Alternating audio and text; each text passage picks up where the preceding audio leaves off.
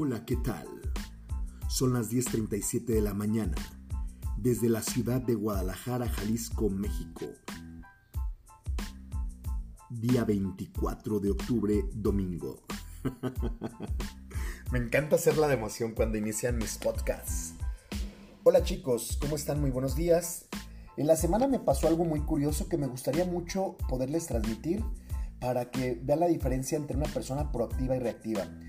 Hay mucha gente nueva que se ha estado este, eh, incluyendo con un servidor, este, mm, mucha gente que no me conoce, mucha gente que está sorprendida, dice, bueno, este muchacho que come, qué tipo de chocomil, qué tipo de comida, lo vemos muy activo, hace mil cosas, verdaderamente las hace, no las hace, es este, es solamente pantalla, o qué onda, pues bueno para que este, muchos entiendan lo que es la diferencia entre proactivo y reactivo, les voy a dejar muy claras las dos diferencias este, de la siguiente manera.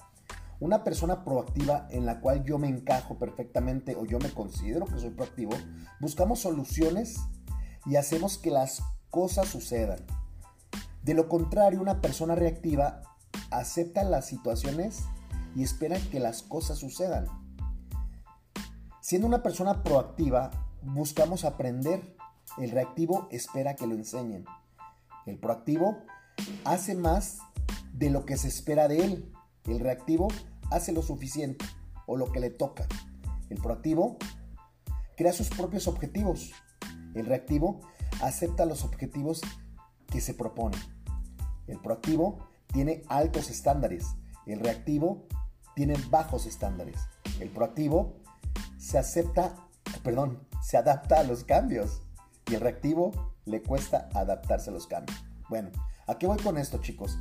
En la semana, por ahí un compañero mío de Estados Unidos me dice, bueno, es que realmente eh, me sorprende eh, todo lo que tú haces. O sea, realmente me sorprende.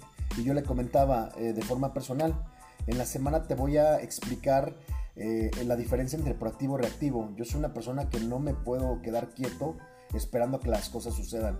Si yo, por ejemplo, veo que en una de mis empresas estoy bajando el, ingreso, pues obviamente busco otro, otro ingreso para que se nivele el barco. ¿Sí me explico? Pero bueno, a continuación quiero profundizar un poquito en cada uno de los puntos anteriores dichos este, y ver a detalle cada una de las diferencias entre lo que es ser proactivo y reactivo, ¿sale? Las diferencias entre personas proactivas y reactivas está muy clara. Viendo cada una de las diferencias numeradas anteriormente, lo principal a tener en cuenta es que la persona proactiva es un hacedor. Está constantemente haciendo que las cosas sucedan. Está tomando acciones de una u otra manera. Las personas reactivas es todo lo contrario. Permite que las cosas sucedan.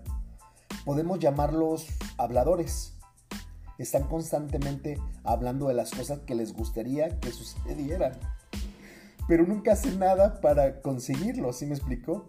Reaccionan ante las circunstancias, generalmente se quejan, culpan o justifican las situaciones. También podemos incluir en reactivos a las personas neutras que quizás no se quejen ni culpen ni justifiquen sus circunstancias, pero tampoco hacen nada por cambiar, ¿verdad? Entonces, esa es la gran diferencia, chicos, que tengan un magnífico domingo. Este, hay que hacer que sucedan las cosas. Seamos proactivos, no reactivos. Un saludo desde Guadalajara, Jalisco, México. Un abrazo, Alejandro Zambrano, alias Don Magno. Nos vemos por ahí estos días. Este, vamos a tener mucha actividad, déjenles comento. Esta semana, eh, primeramente Dios, el martes 26 nos encontramos en la ciudad de León, Guanajuato. El miércoles 27 estamos por allá en Puerto Vallarta. Bueno, no exactamente en Vallarta, vamos a estar en San Pancho.